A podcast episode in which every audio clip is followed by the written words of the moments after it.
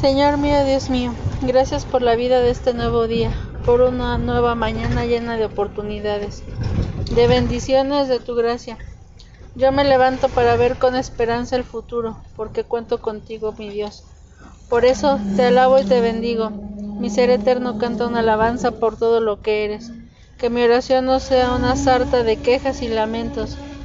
Mi oración es un agradecimiento por la vida, por la salud, por mi familia, por los que tengo, por lo que soy, por las luchas que debo dar, por las dificultades que me enseñan, por lo que ya pasó, por los anhelos de mi corazón, por aquellos que por aquello que me diste, por aquello que pedí y no recibí. Por ahí descubrí que no me convenía, gracias por el amor, por el perdón, por la reconciliación, gracias por todo. Amén. El tema del día es pero yo les digo. Hay una distancia entre la vida que, propone el Evangelio y la vida que propone la sociedad actual.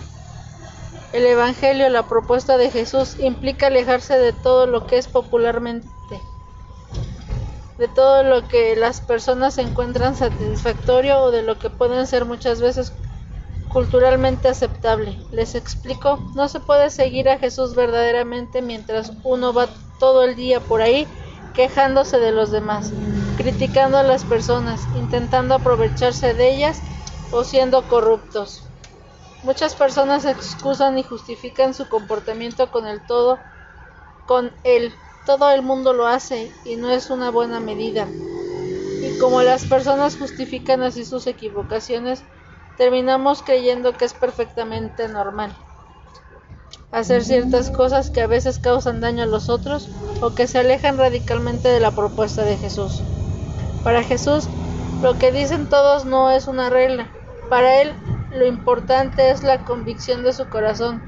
Pero yo les digo, repetía con frecuencia, el Maestro nos enseña que la fe debe ser la luz para los demás que sea nuestra relación con el Señor una posibilidad para desterrar las oscuras, la, para desterrar la oscuridad del corazón de tantas personas que se encuentran a nuestro alrededor. Los creyentes todos debemos ser líderes, luces encendidas, apóstoles, promotores de verdad de justicia, sin descuidar nuestra fidelidad y nuestra integridad.